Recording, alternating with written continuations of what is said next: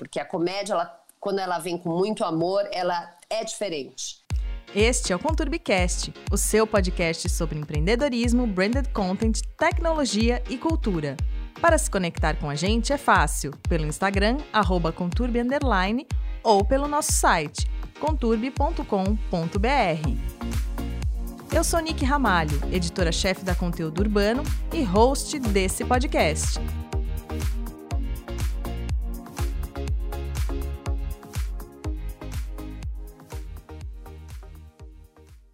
Neste episódio do Conturbicast, nós trouxemos uma convidada muito especial.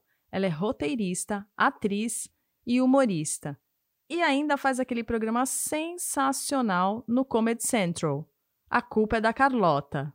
Cris Werson. Cris, seja muito bem-vinda. Para começar, me conta um pouco sobre você. Como o humor entrou na sua vida? Na verdade, o, o humor entrou na minha vida. É muito louco, porque Uh, te, depois eu fiz uma análise assim já mais amadurecida de como o humor e o feminismo uh, dentro da minha vida eles estavam assim de mãozinhas dadas assim sabe hum. porque eu desde pequena uh, eu era a CDF né assim era a alta esquisita eu era fora de um padrão heteronormativo feminino ainda nos anos 80 70 80 assim hum. não tinha a menor possibilidade então, eu, eu era muito pouco ouvida uh, pela minha família, pela, pela que eu era um fantasma, pelo, pela, pela escola, pela, pelos meninos, né? Aquele mistério de. E, e, no, e, eu nasci com essa capacidade, assim, né, de fazer associações divertidas com as coisas. E desde criança eu faço isso. E eu percebi que as pessoas prestavam atenção em mim quando eu fazia associações divertidas com o universo. Tá. Porque sempre tive esse olhar aguçado. E a, o meu lugar de fala, começo, desde criança, vem muito do humor, da comédia, da, de, de ser ouvida. Porque quando você uh, se coloca, né, fazendo uma piada, se coloca engraçada, as pessoas, é, é, mesmo que a pessoa não quer, ela tá olhando para você, entendeu? Sim, é, ela tipo, presta é atenção. É que nem barata no ambiente. Assim, você não consegue fingir que não tá lá, entendeu? Exatamente. Então, isso. E aí, isso foi acontecendo, mas eu nunca pensei em ser atriz ou ser comediante. Eu só era uma pessoa engraçada e todo mundo achava, me achava engraçada. E aí, bem adulta, assim, que eu fui ao teatro, fui ao teatro adulta, assim, com 18, 19 anos, que hum. aí eu hum. me encantei. Falei, gente, existe um negócio aqui que talvez eu possa juntar né, essa, é, esse meu jeito, onde eu sempre, ao, mesmo tempo que eu era muito ouvida, eu era muito esquisita, é igual a barata, gente, é assim, é casca na veia, assim, é, é, tipo, é esquisita, mas depois quer matar, entendeu? Não vem aqui fazer parte do, do nosso, do nosso, do nosso, do nosso papo, entendeu? Já vou pra lá, vou pra cá, assustou meia dúzia de gente, agora... Agora vaza, né? Agora vaza. E aí, quando eu vi o teatro, né, mais do que a comédia, o teatro, as coisas se juntaram, assim, esse meu jeito jeito de ser, de existir, de olhar o mundo, teve voz no teatro, começou no teatro, né? Uhum. E, a coisa, e aí, obviamente, como eu tenho essa, essa, essa veia, esse olhar cínico, divertido, sei lá o que você. sobrevivente, esse olhar sobrevivente no mundo uh, eu acabei naturalmente entrando pra comédia, assim. Então é um pouco isso, me acompanha, sou eu, entendeu? A comédia meio sou eu, assim. Então é uma coisa que você sempre gostou, vai? Você, era, era uma arma sua pra entrar? Era uma arma, no começo era uma arma que eu tinha, porque tinha amigas que tinha arma da beleza, tinha amigas que tinha arma da sedução, eu tinha arma da, da, da comédia porque também eu era muito inteligente, assim, muito CDF mesmo. Eu gostava, uhum. sempre gostei de estudar. E não é uma coisa que faz muito sucesso pra mulher, né? Não. Ainda mais.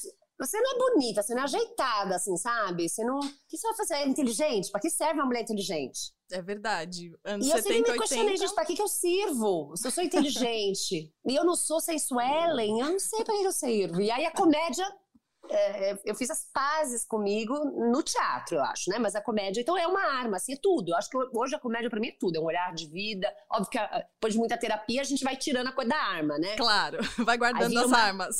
Vira uma linda flor. Mas sim, sou eu, sou eu, sou eu, esse meu olhar do mundo. E essa coisa do teatro, você foi, você foi estudar teatro mesmo? Porque aí você descobriu que você queria ser atriz de comédia. Não, eu descobri que tinha teatro. Sem pensando na barata do Kafka. Eu olhei e vi lá o teatro, mas saí rapidinho. Porque minha família, imagina, não tem artista na minha. Depois eu descobri que, depois que eu virei artista, veio um monte de gente falar que os bisavôs eram artistas, as bisavós eram artistas. Aí conta, tinham... né? Aí conta, porque eles tinham medo de eu virar artista. Então, assim, quando eu falei pro papai e pra mamãe que quero ser artista, acabou, a casa caiu, assim. E, então eu, fui, eu fiz faculdade de arquitetura, aí na faculdade de arquitetura entrei no grupo de teatro. Hum. Aí depois, acontecendo várias coisas, acabei entrando na faculdade de história e lá comecei a ir, frequentar mais teatro e ler teatro de tudo. Aí eu prestei, aí depois com 27 anos só que eu fui prestar a EAD, né, Escola de Arte Dramática da USP. E aí sim que eu fiz uma escola. Eu já tinha feito escolas, assim, fiz SENAC, fiz cursos livres, mas aí eu entrei na EAD e aí realmente depois disso já com 27 anos, falei, gente, é, é, eu quero fazer teatro, não tem como. Eu tentei fugir do teatro, mas não. Não foi possível. Não, não, foi possível, não foi possível. E aí lá a gente fundou o grupo As Olívias, que são todas só mulheres, um grupo de comédia. E aí nunca mais parei, assim. Como é isso no Brasil da mulher fazer comédia? Ou no mundo, né? Porque tem pouca gente. Olha, eu agradeço que eu tô viva. Acho que isso já é um. Ninguém até hoje me matou, o que, que, o que às vezes faz caras que vai te matar, né? Parece. Parece, é muito violento. Assim, eu, eu, tava, eu não sei pra quem que eu falei, eu falei, gente, eu achei que quem chocava, assim, né, assim, sei lá, que beijo gay choca, a sociedade ainda choca. É, tudo choca, né? Agora, assim, uma mulher fazendo piada. Se as pessoas não sabem por onde porque ela tenta te ofender, mas ela vê que você é inteligente. Então, é, é muito é muito bizarro, assim, como, como a mulher não hum. está no, no, no, no espectro feminino, uhum. a piada. Porque a piada, a piada que eu digo, eu tô reduzindo, né? Mas a comédia, o falar, a autoridade de falar. Porque a, a mulher foi sempre colocado certos padrões, né? Sim. Óbvio que a gente mudou muito recentemente. Sim. E tá mudando. Mas uh, mulher fazer comédia é isso. Meio, mas assim, no meio social sempre foi bizarro. É. Eu sempre fui esquisita. Né? É homem que faz piada. É homem que faz piada. Depois você faz piada. E assim, é meio isso, assim, eu ouvia coisas do tipo, mas peraí, se você ficar fazendo muita piada, ninguém vai querer te comer. Imagino. E na época, e hoje eu queria virar pra essa pessoa e falar assim: meu amor, olha Querida. meu portfólio. Foi tudo na base da comédia, amor. Foi tudo na base do, do, do, da comedinha que eu peguei esses boy gostosos, maravilhosos. E você aí, querida? E você aí, querida, porque assim, o, o, uma hora a nossa cara cai. A comédia não, entendeu? A não. inteligência, ela só aumenta. Sim. Mas e também isso, essa referência de que a mulher existe a partir do olhar masculino, né? E a comédia rompe com isso. A comédia é o homem olhando para você. Então é uma inversão uh, social muito violenta para a sociedade. Mas dentro do teatro, dentro da TV, uh, ah, dentro do meio artístico, acho que por eu ter começado com um grupo só de mulheres, assim, sempre foi muito bem visto, porque sempre, porque é uma novidade, né? Muita gente olhava como novidade. Não é novidade porque existe há muito tempo. Sim. Mas a mulher poder falar, a gente poder falar de temas que a sociedade fala que é tabu, como maternidade, como menstruação, como Uh, uh, casamento, então, relacionamento. Casamento, relacionamento, a mulher que não goza, a mulher que engordou, Do... a mulher que emagreceu, a mulher que. A mulher que é gay, a mulher que não sabe o que, que é. Então, assim, falar sobre esses temas e ver outras mulheres rindo, porque se identificam, é muito. É, é uma revolução mesmo, né? Então, sim. então, sim, a gente eu, eu, sinto isso. E na Carlota eu sinto muito. Mulheres fazendo humor. Ah, morro, morro, morro. Mas ao mesmo tempo as pessoas falando: caramba, que bom ver vocês falando Nossa. livremente sobre assuntos que eu não vejo por aí, né, sendo falados, né? Sim, é, é um, é um presente para a sociedade. A gente curte pra caramba. Porque não tinha, é, não tinha esse então. espaço. Não, não, é, e é um espaço, é um espaço, um espaço da, boni, da boniteza, né, assim, nada contra a boniteza, eu, mas... Eu, né, sou uma esteta, sou uma, eu adoro a, a beleza, mas assim, é reservado à mulher, né? Assim, o espaço da, da comedida. De repente, cinco malucas, né? Que saíram de uma jaula, soltaram cinco loucas. Isso é incrível. Gravar aquilo lá, amor, é uma loucura, é uma eu delícia. Assim. Imagino. Assim. Delícia, é, é insuportável de bom. E assim, você é roteirista também, né? Também. Quais os desafios que você enfrenta nessa área de fazer roteiro por ser mulher? Ou hoje não? Ou não muito? Olha, eu entrei uh, no mundo do roteiro por cota. Porque, de verdade, assim, sabe? Assim, uh, porque, de repente, de repente, foi, foi, um fenômeno, assim, o um grande caso do, do homem que olhou para o lado. Hum. Nós, mulheres, sempre fomos retratadas no, na literatura, né? Assim, nem tô falando do cinema, pela visão masculina, né? Sim. Raras vezes a mulher conseguiu publicar seu livro, né? Assim, comparativamente com o homem. E quando publicava sempre era um estouro, que Infelizmente, somos né? foda. Muito. Muito foda. Mas, uh, de repente, começou a pegar mal. Foi uma coisa muito louca. De repente, começou a pegar mal os homens escrevendo sobre mulheres e sempre deixando as mulheres sexualizadas. Sempre chegou um momento que as mulheres começaram a olhar e falaram assim: gente, mas eu não me identifico com essa mulher. Então, começou as mulheres começaram a não querer assistir mais essas séries em que a menina tá ali esperando o boy, e ela é sempre linda, ela ah. é, né, ela é cientista há 30 anos e ela é a Nicole Kidman. Meu amor, se você é a cientista do segundo dia, ela já tá, ela já tá com cara de cientista, amor. Não tem como, assim, não, ela já dá. tá com Entendeu? E aí, assim, começaram a perceber que precisava de mulher no, no roteiro hum. para não cometer tanta gafe no universo feminino, né? Sim. Eu entrei um pouco nessa, assim, sabe? Pô, Cris, a gente precisa. Eu lembro que eu entrei no Homens, hum, na série Homens, eu, primeira temporada. Me chamaram, o Porchat me chamou porque falou, cara, a gente precisa de uma mulher para frear a gente, né? e para dizer como é que é o nosso olhar sobre eles, que não é bonito. Quando a mulher começa a falar do olhar deles, eles ficam muito chocados, assim, Pra sabe? Então, então eu entrei meio na cota. É isso, gente. A gente precisa de uma mulher para parar a gente. Os homens. e aí, ao entrar nesse mundo, que é um mundo muito masculino, hum. uh, você começa a dominar e aí você começa a fazer seus links com as outras mulheres. E hoje, minhas salas de roteiro tem muito mais mulher do que homem. Ai, que legal isso. É, mas eu acho que, que é, é, foi uma, é uma briga feminina mas acho que em certo momento até o próprio homem entendeu que não dava mais, sabe? Para a narrativa dele.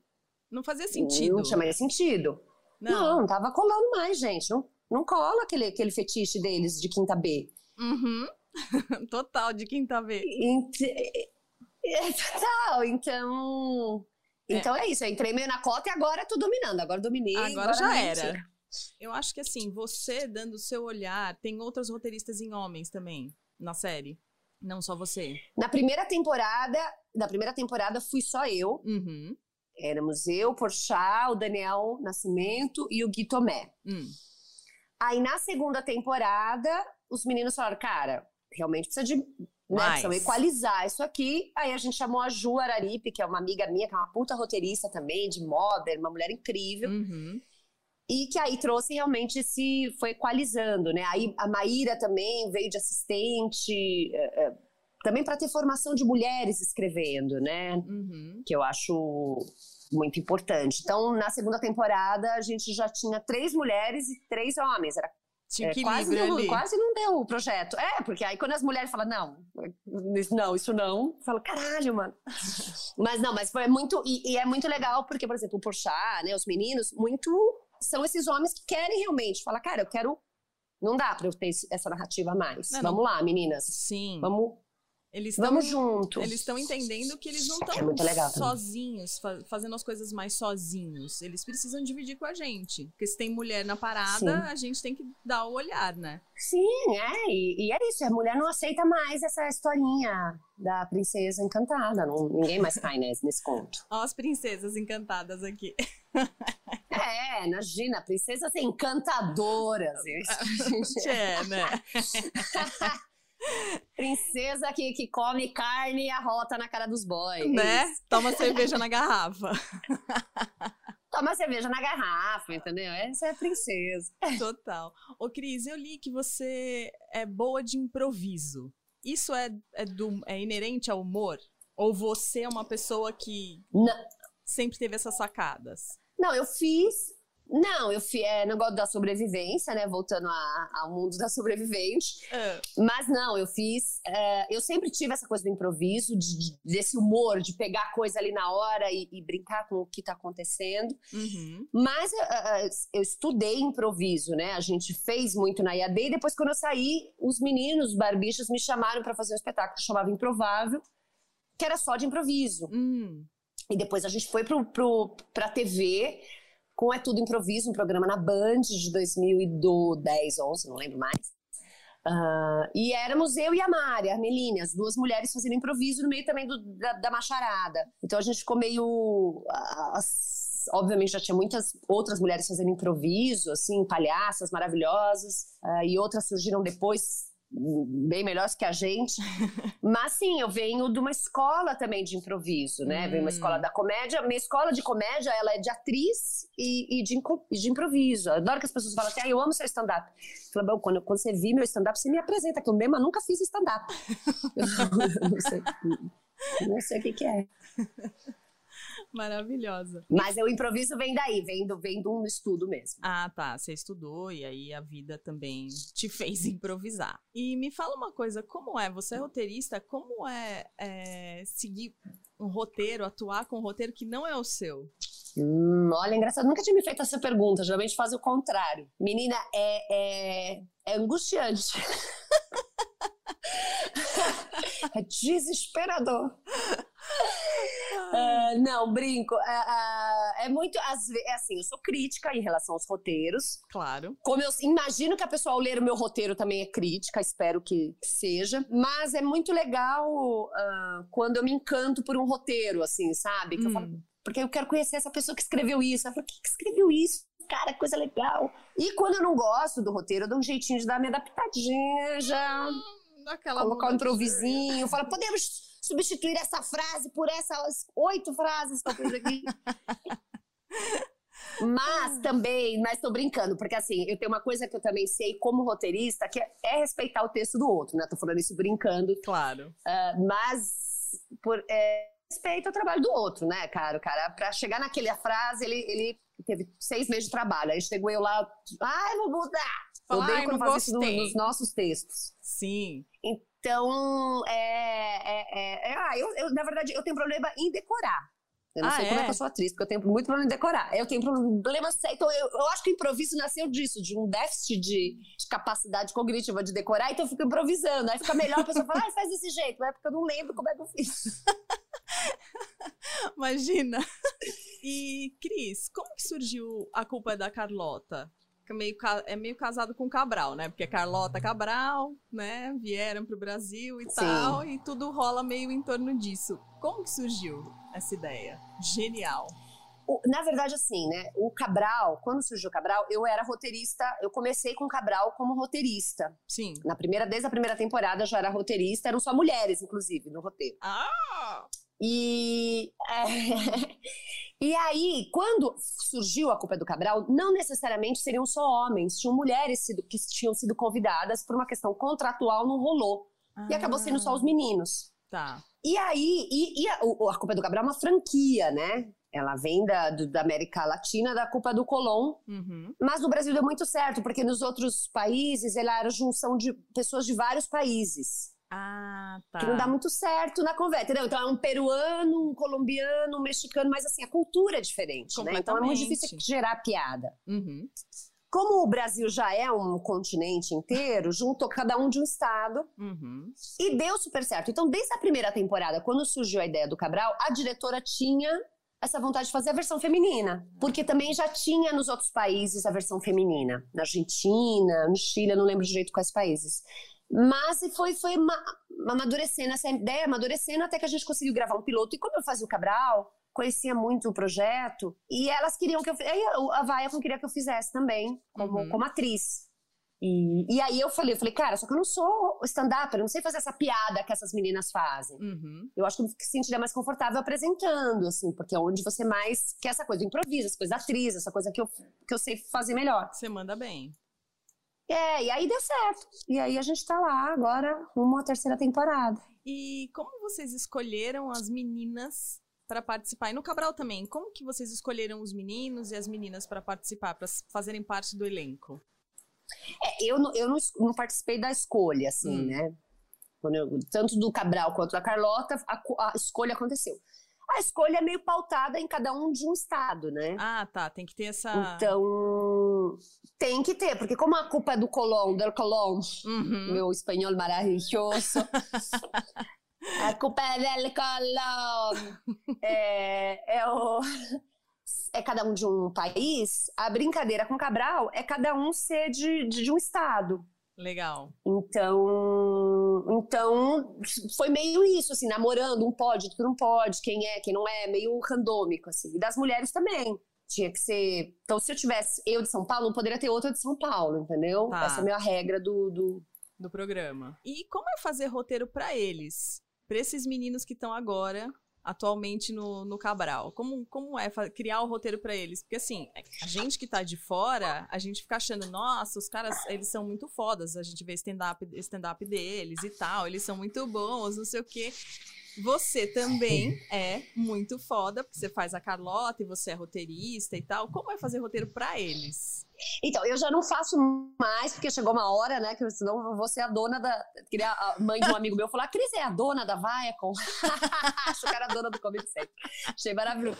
Escreve, atua, faz tudo. serve cafezinho, faço tudo. Na verdade, assim, as piadas, tanto dos meninos quanto das meninas, são deles, uhum. tá? Mas o roteiro, o que a gente o que a gente faz no roteiro, tanto do Cabral quanto da Carlota, hum. é criar os, os, uh, os quadros.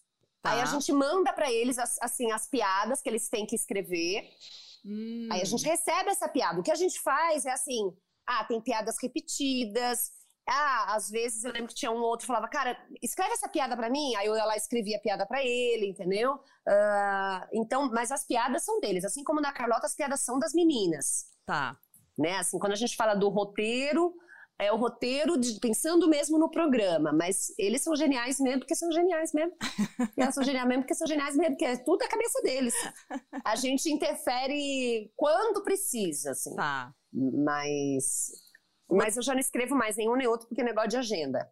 Ah, imagino. Você tá enlouquecida aí fazendo um monte de coisa. É, mas é isso. Mas as piadas são até para ter essa, essa, esse conhecimento regional, né? A ideia é sempre trazer coisa regional, trazer a, é, como é que é a mãe do Piauí, como é que é a mãe de São Paulo, como é que é a mãe do Parará. Então, hum. é, bem, é bem autoral mesmo. Ah, tanto legal. Cabral quanto a Carlota, assim. E Cris, como você conduz sua carreira? Tem agora, você deve estar tá, tá enlouquecida fazendo um monte de coisa. Você tem alguém que te ajude? A gente entrou em contato por uma agência, mas como sempre foi na sua vida? Você falou, conduziu a palavra que acabou de entrar no meu vocabulário. conduzir, não tenho a menor ideia. Meu amor, minha, o que conduz são os boletos para pagar. Aí isso conduz é bem, conduz viu? A minha...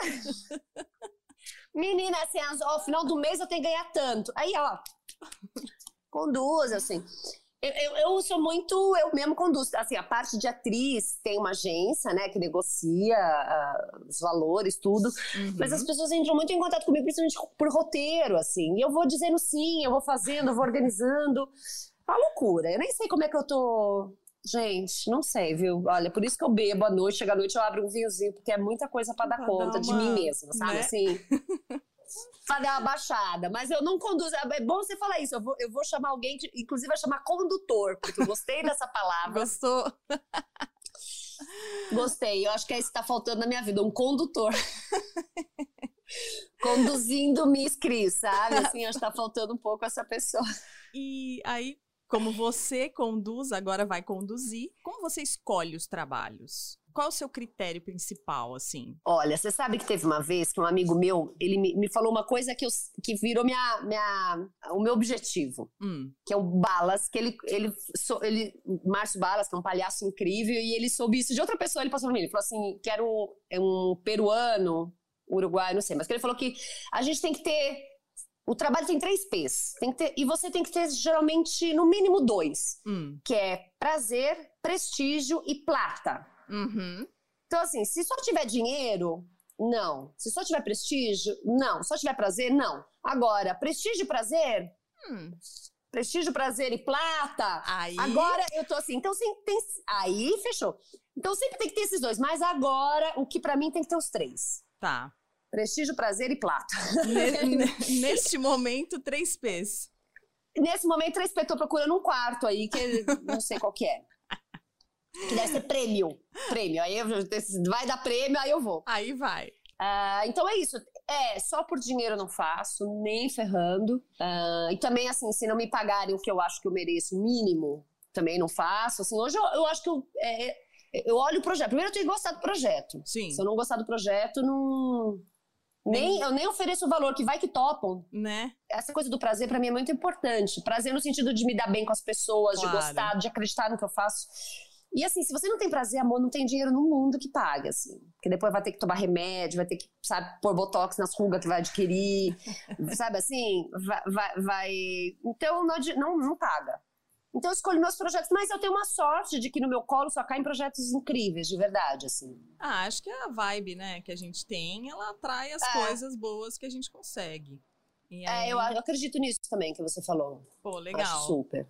E Cris, nesse mundo que tá cada vez mais chato, como que é fazer piada? Que... Não, porque vamos combinar, né? Tá tudo tão chato cada vez mais. Como que se faz? Como Nossa você pensa? Senhora. Não sei. Com a, com a lumenização da- das coisas, eu não sei, Né? eu, eu fico quieta.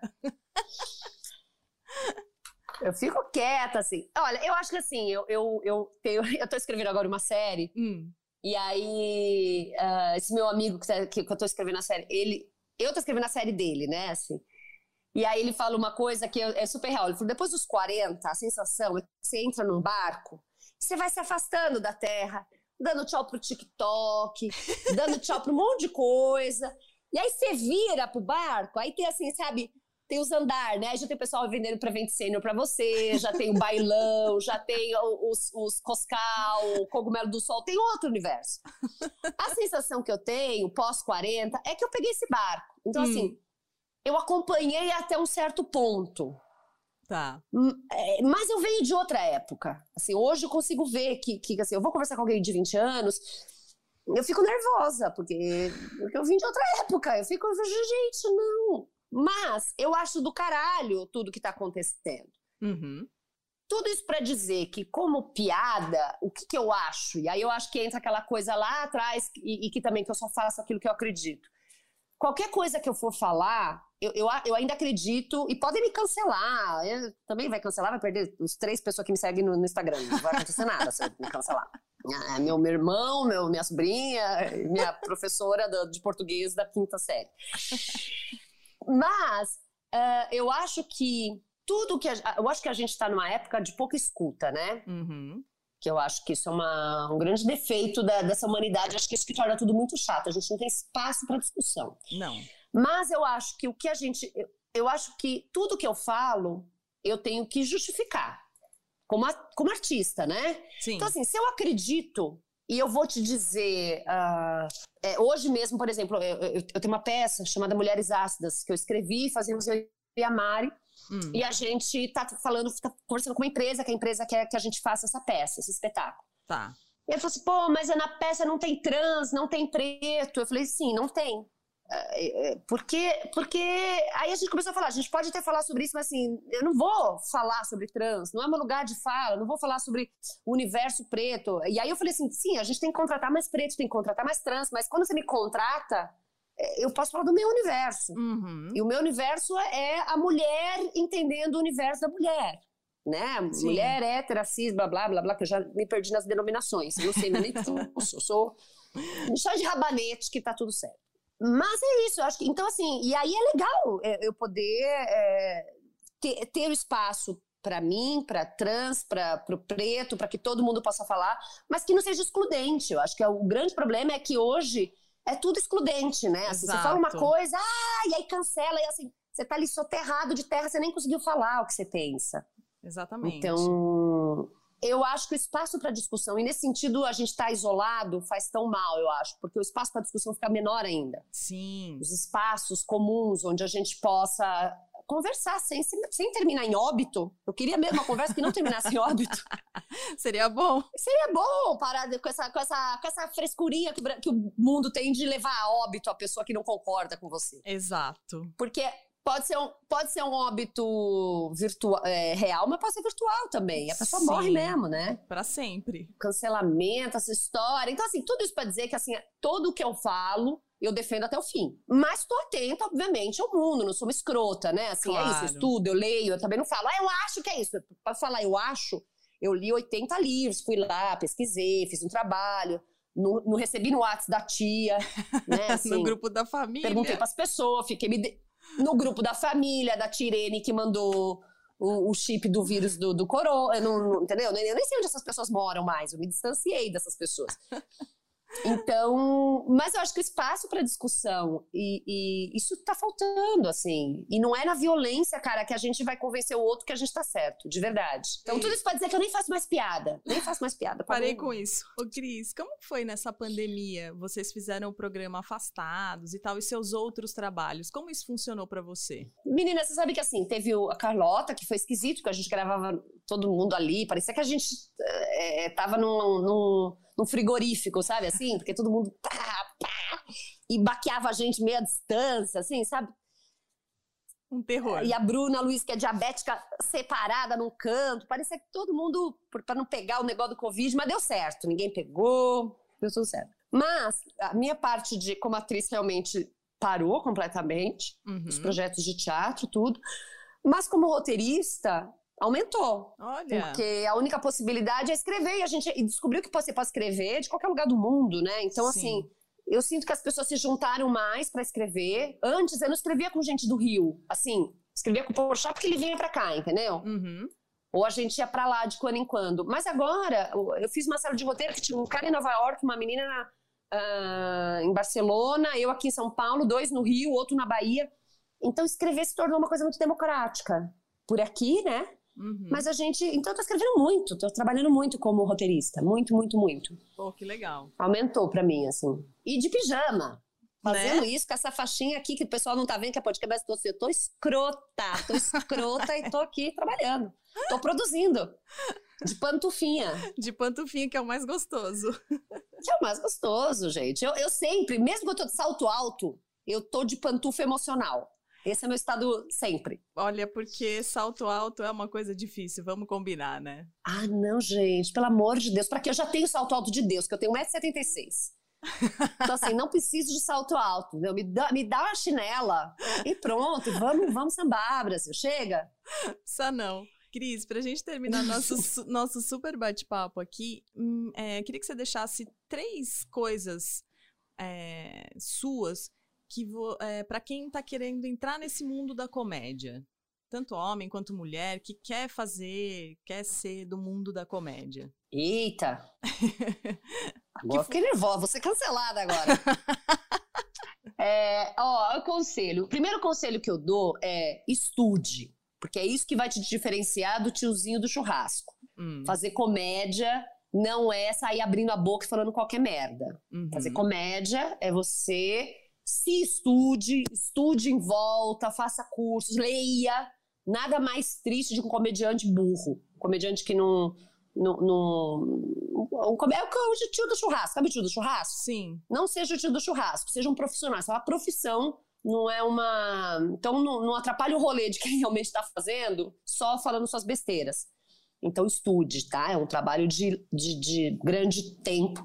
Falando isso, é não desista porque não é agora, não é daqui um ano, não é daqui dois anos. Mesmo que você fique famoso, pode ser que você caia daqui a pouco, mas assim, se você quer fazer isso, é pra vida. Então construa a sua carreira. É uma coisa de, da vida, não é uma coisa de ah, daqui um ano eu vou estar. Tá. Insista, persista, assim, que uma hora você vai achar os seus, vai achar o seu grupo e vai conseguir fazer o seu trabalho.